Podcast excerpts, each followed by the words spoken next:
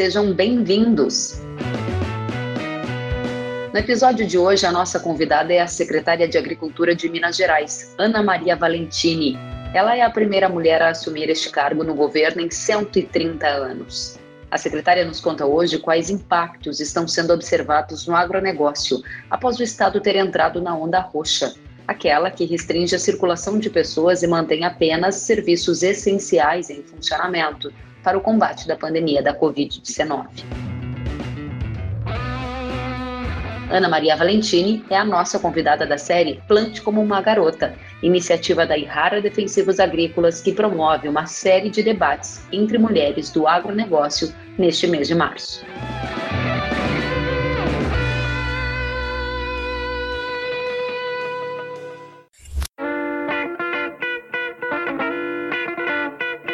A nossa entrevistada de hoje é a secretária de Agricultura de Minas Gerais, Ana Maria Valentini. Secretária, seja muito bem-vinda, uma satisfação tê-la conosco. Muito obrigada, Kellen. A satisfação é toda minha. É sempre um prazer conversar com você. Obrigada, secretária. Secretária, eu vi dados do balanço do agro de Minas Gerais neste ano de 2020 e me chamou a atenção que as exportações atingiram um recorde, foi o maior volume exportado da história. E também no documento há destaque para produção de alimentos e o abastecimento do mercado doméstico, mesmo no período de pandemia. 2021 começou, houve um agravamento da situação sanitária e o Estado agora está na faixa roxa, ou seja, com uma restrição em todos os serviços que não são essenciais. A pergunta é: vai ser possível repetir o resultado de 2020 em 2021 com este novo cenário da Covid-19? É, bem, Kelly, em relação a 2020, 2021, mesmo sem pandemia à parte, é preciso se considerar que no ano passado nós tivemos é, a maior safra de café da nossa história, foi uma safra recorde. Então, isso ajudou muito no volume de exportação, ah, nas receitas de exportação e também no crescimento é, do valor bruto da produção dentro do estado de Minas Gerais, que foi de 27% dentro de um ano em relação a 2019. Então, esse ano, é, além da bianualidade negativa do café, que nós já esperávamos, uma redução da safra de café, nós tivemos no, no, em mais ou menos em outubro, novembro do ano passado, uma seca muito severa é, em grandes regiões produtoras de café. Então, isso também vai agravar. Nós vamos ter uma redução da safra abaixo do esperado. Então, independente da pandemia, isso já, já acontece é, com essa redução. Então, nós não vamos ter tão, volumes tão bons é, de produção como no ano passado. E também a safra de grãos, é, apesar que nós vamos ter é, perdas significativas em algumas regiões, com quebra de produção exatamente por causa de veranicos, por causa de atraso de chuva. É, nós fomos compensar um pouco com o aumento de área, então nós esperamos que para a safra de grãos nós vamos manter é, a produção, nós não, não esperamos queda na safra de grãos, então isso vai ajudar mas o café, sim, infelizmente vai impactar. E em relação à pandemia, nos preocupa muito a questão do, do, do, abastecimento de tudo que ajuda o setor a funcionar, em parte de manutenção de maquinário, de manutenção de equipamentos elétricos, nos preocupa é, insumos, tudo isso eu acho que vai se refletir ainda. É, mais na próxima safra, essa questão da pandemia vai impactar o apoio à agricultura e agropecuária, a pecuária também na próxima safra. Secretária, a senhora já tem é, recebido reclamações e pedidos de ajuda por parte do setor agropecuário neste sentido, em que a senhora acabou de manifestar riscos da falta de manutenção para equipamentos impactar no desempenho do setor, a escassez de insumos, problema de abastecimento em alguns dos elos que são importantes para que o setor essencial, que é o setor da agricultura e da pecuária, continue a funcionar? Então, por enquanto não, porque eu acho que todo mundo ainda tinha um certo, vamos dizer, um certo estoque, as empresas, as indústrias, a, o comércio ainda tinha um certo estoque, mas a gente já tem observado essa dificuldade de, de manutenção, mas aí isso ainda não, as pessoas acho que também percebem, a gente tem observado assim muito, às vezes até uma, uma colaboração entre vizinhos, entre regiões, para poder suprir essa questão de, de, de reposição de peças para o maquinário. Mas isso é, é, nos preocupa muito e a gente espera que, que a vacinação possa é, ainda trazer um pouco de alento. Vamos ver, é tudo, é tudo, tudo muito incerto em relação à pandemia. Quando a gente pensa que tem controle, que tem informações, e vem ainda situações mais difíceis. E a gente tem que observar mais um pouco para afirmar. O que a gente já recebeu é, muito dos produtores de café, principalmente dos pequenos, apoio para passar essa grande dificuldade que eles serão esse ano com quebras muito significativas de safra.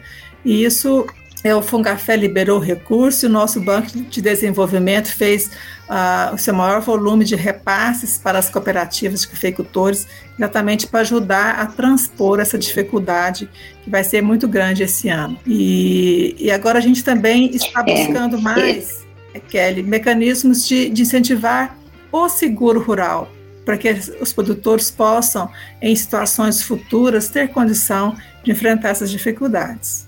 Muito bem. Secretário, me chama bastante atenção a sua preocupação com os efeitos da quebra de safra de café na economia do agronegócio de Minas Gerais, que tem no café uma das suas principais fortalezas. Agora, nos últimos dias, nós vimos o relatório da Emater, no estado de Minas Gerais, uma previsão de uma quebra de mais de 10 milhões de sacas, em função daquela seca que aconteceu no final de 2020. A senhora destaca algumas medidas de auxílio que já foram tomadas e existe algumas outras medidas no seu radar para atender não só os cafeicultores que enfrentam esse desafio, mas também a cadeia do leite, que agora sente os efeitos de uma demanda retraída no alimento, a cadeia da carne, que enfrenta custos altos, ou seja, há vários desafios. Como a Secretaria de Agricultura de Minas está agindo para mitigar estes problemas?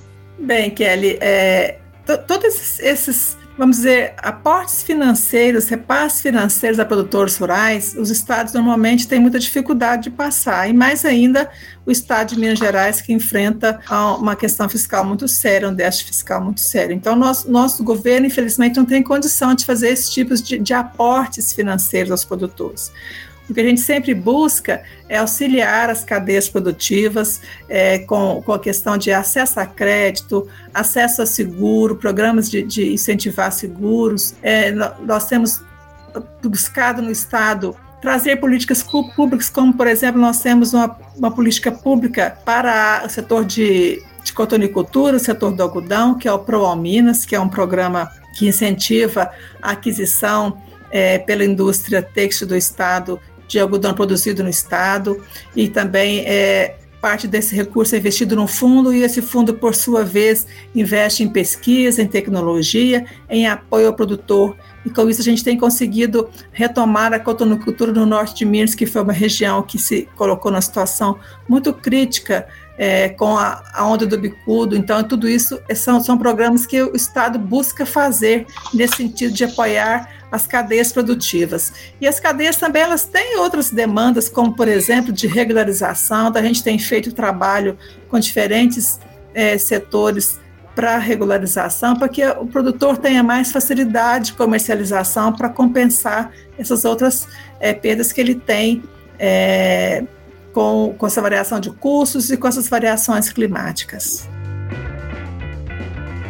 Muito bem, secretária, a gente tem observado é, na sua fala uma preocupação, e a senhora inclusive usou a palavra é, percepção, né? A sua preocupação com os efeitos da pandemia e a sua percepção dos efeitos disso no setor agro. A gente sabe que as áreas rurais, elas também são mais distantes e às vezes sofrem com um auxílio no sentido da saúde. Quais são os efeitos que a pandemia gerou no campo e a senhora acredita que em conversas com o governador haverá uma mudança nessas decisões pró-lockdown? O que a senhora enxerga como uma tendência para o futuro neste sentido? Olha, que a gente tem esperança que a gente não precise decretar um lockdown completo no estado. A gente tem essa esperança que a gente consiga controlar um pouco e essa esperança maior, como eu já disse, com a vacinação. Agora, em relação às áreas rurais, é, os municípios menores no estado, eles realmente são, de uma certa forma, menos afetados pela pandemia,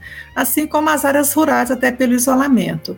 E eu acho que, que assim, no, nós observamos no ano passado algo, algo que nos preocupou muito, que foi a própria colheita de café, que nós não tivemos grandes problemas nas operações, acho que exatamente porque elas são feitas ao ar livre, então isso também ajuda, não é a mesma coisa de aglomeração.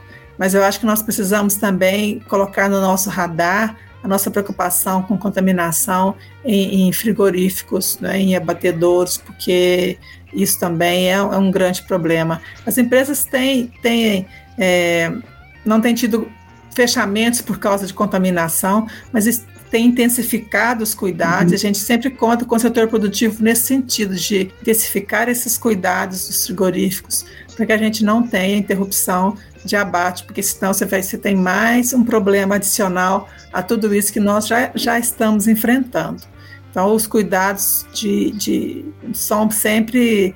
É, como que você é, intensifica um isolamento no frigorífico? É muito difícil. Então, a gente conta realmente com os equipamentos de proteção e os cuidados que as empresas já têm tomado para que a gente não tenha essa interrupção. Então, as preocupações são muitas. Né? O setor agro ele envolve muitos setores diferentes e tudo isso impacta a todos nós. Secretária, de fato, são muitas as questões que a senhora aborda e, felizmente, então, há pouco a senhora nos disse que não há casos recentes de frigoríficos tendo interrupção nas atividades em função de casos de Covid entre os funcionários, situação que a gente observou com bastante intensidade em 2020, então podemos considerar que houve um aprendizado, uma maneira de usar os protocolos a favor do funcionamento dessa agroindústria que é tão relevante que contribuiu também para os resultados de incremento de exportações e desempenho do agro de Minas Gerais em 2020. A senhora, claro, está dividindo aqui conosco com franqueza o que tem observado no dia a dia do setor agropecuário em Minas. Qual é a sua visão de futuro incluindo de, o fato do setor ser essencial, mas ser dependente de outros elos. 2021 será melhor ou pior do que 2020, de acordo com o que a senhora está vendo até agora? Bem, eu espero que, que em termos de safra de café, a gente espera o ano que vem uma bienalidade positiva. É, que, que ajude o Estado novamente. Mas o produtor rural por si só, ele é muito otimista, Kelly, eu também sou. Eu confio que as vacinas vão chegar a tempo que, e que 2022 a gente consiga recuperar. Mas o produtor tem buscado muita tecnologia, isso também eu vejo com muito otimismo, no sentido de, de melhorar a produtividade, porque é, é que você vai realmente manter o produtor é, naquela atividade quando ele tem aumentos substanciais de produtividade. A gente tem buscado muito recursos para a nossa empresa de pesquisa, a nossa PAMIG. A Emater, a gente também, que é a nossa empresa de assistência que você já conhece mais, é, nós também conseguimos esse ano convocar mais 150 aprovados no concurso, isso vai colocar mais extensionistas lá na ponta, levando mais assistência técnica de qualidade aos produtores rurais, especialmente os pequenos produtores. Esse ano nós tivemos também mais um bom aporte do governo federal no PAA, que é um programa de aquisição de, de alimentos de, de condoação simultânea, não sei se você conhece, se vocês têm esse programa aí, mas é um programa que incentiva o agricultor familiar a produzir alimentos que são adquiridos através desse programa, que é um programa federal, e esse alimento é doado às instituições. Então, isso também ajuda os pequenos produtores a produzir para comercializar e a produzir também para o consumo próprio da sua família e de sua comunidade. Então, são programas que também vão ajudar aqui no nosso estado. O governo federal mais que, du que duplicou o aporte esse ano, exatamente por causa da pandemia. Então, são ações que aos poucos vão ajudando os produtores a se recuperarem, recuperar o seu processo produtivo. Esperamos que, que com as, as vacinas rapidamente uhum. as feiras livres possam a funcionar em sua totalidade, em sua plenitude e serem ampliados. É um programa que a gente tem aqui em Minas Gerais com muito sucesso e com muita ação, que é o incentivo a feiras livres, nos pequenos municípios principalmente, porque isso já é uma coisa antiga em grandes municípios, mas em pequenos não. Essa ação tem sido muito intensificada no estado de Minas Gerais. É, e é isso, eu acho que a gente tem que ajudar muito a agricultura familiar a se reerguer. A gente espera também que com a volta aos, às aulas, também a aquisição de, de, de, alimentos pela, pelo PNAE, que é o Programa de Alimentação Escolar, também é, ganhe força, retome todo o seu dinamismo para ajudar os nossos produtores a aumentar a oferta de alimentos. Muito bom, secretária. A gente torce para que todos esses programas, projetos sejam implementados, que o Estado continue é, demonstrando todo o seu vigor e toda a sua força no setor agropecuário. E é sempre uma oportunidade riquíssima conversar com a senhora, produtora rural, secretária de Agricultura do Estado de Minas. E neste mês de março, eu fui convidada pela Ihara Defensivos Agrícolas para conversar com mulheres que são protagonistas em suas áreas de atuação em vários elos do agro. E quero dizer que é muito bom ouvi-la e peço para que nesse momento final a senhora divida conosco um pouco de como tem sido a sua jornada feminina no enfrentamento dos desafios da gestão da máquina pública da Secretaria de Agricultura em um dos momentos mais delicados da história, em uma pandemia. O que você tem aprendido, como tem se sentido desafiada, as oportunidades para também encorajar outras mulheres e homens que nos ouvem. Bem, para mim foi uma oportunidade ímpar, um grande desafio assumir a Secretaria de Agricultura do Estado de Minas Gerais.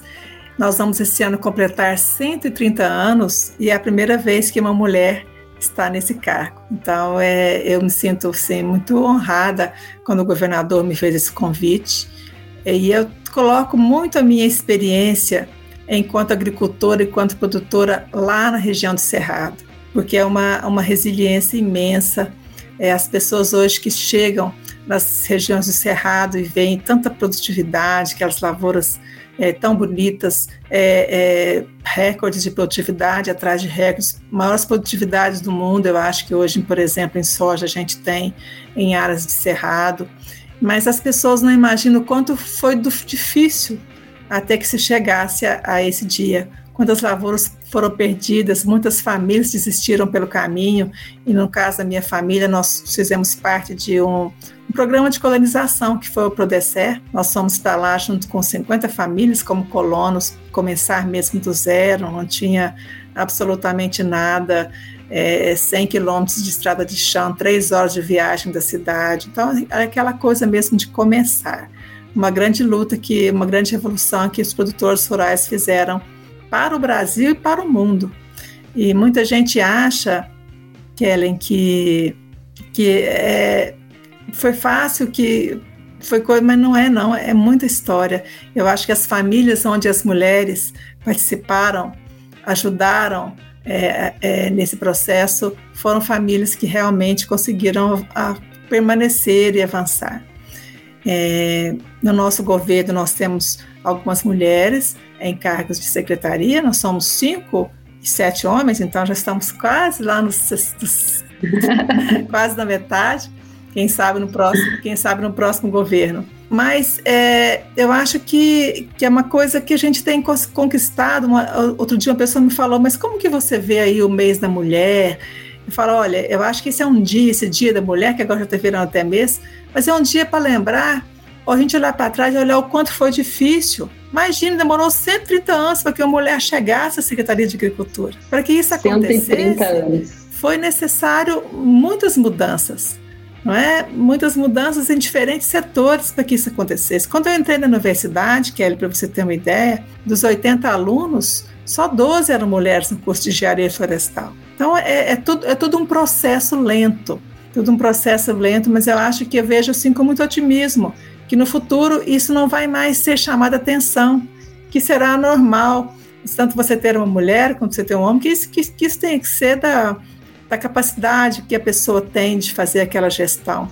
E não, não é do que ela, se ela é homem, se ela é mulher. Então eu tenho esperança que no futuro isso seja uma coisa natural, que isso não se chama mais atenção, que a gente não precisa ter um dia ou um mês para lutar para que as mulheres tenham as mesmas oportunidades é, que os homens têm. Eu acho que a mulher, para chegar, a gente precisa lutar mais. Eu vejo, tem essa percepção que a gente tem que se desdobrar mais para chamar atenção, para ter o reconhecimento, é, para chegar nessa, nessa condição. Mas eu tenho lutado muito pelos produtores do meu estado, que eu acho que é isso que eu vim defender. E acredito muito que o estado ele tem o papel do estado é realmente garantir um ambiente de tranquilidade, de segurança para o produtor produzir. Isso a gente tem lutado muito, o Estado ainda tem muitas, regula muitas regulamentações antigas, por exemplo, o nosso órgão de defesa, a gente encontrou lá ah, normas de 1930, então tem, tem coisa que precisa ser modernizada, esse é o papel do Estado. O papel do Estado é deixar que o produtor trabalhe, não é? Então, dar a ele condições, dar a ele bons programas de crédito, de seguro, é, investir em pesquisas e assistência técnica para os pequenos produtores, é isso que é o papel do Estado. Eu tenho lutado muito por isso e eu acho que o desafio está valendo a pena. Não é fácil, porque a, além de tudo eu continuo sendo mãe, sendo avó, sendo dona de casa, sendo esposa, e a gente luta muito para poder equilibrar tudo. Todos os pratinhos, então, né, não, secretária? Não, não, mas vamos lá.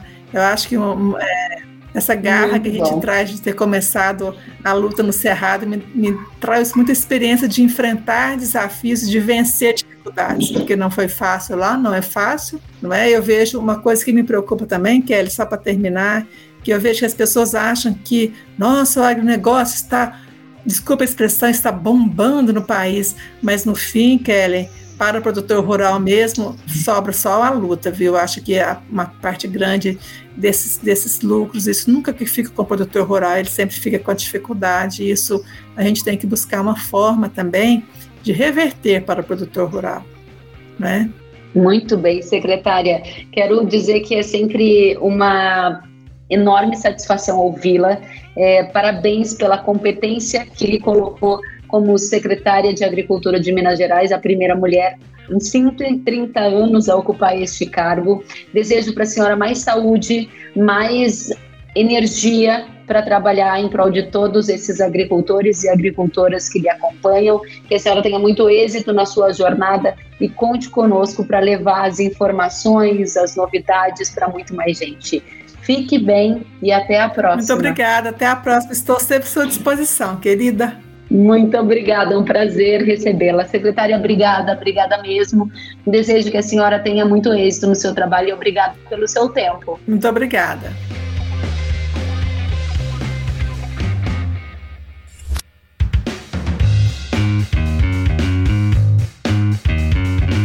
Que bom que você gostou da entrevista e ouviu todo o conteúdo. Se quiser acompanhar as atualizações, siga kellen.severo no Instagram. Até a próxima!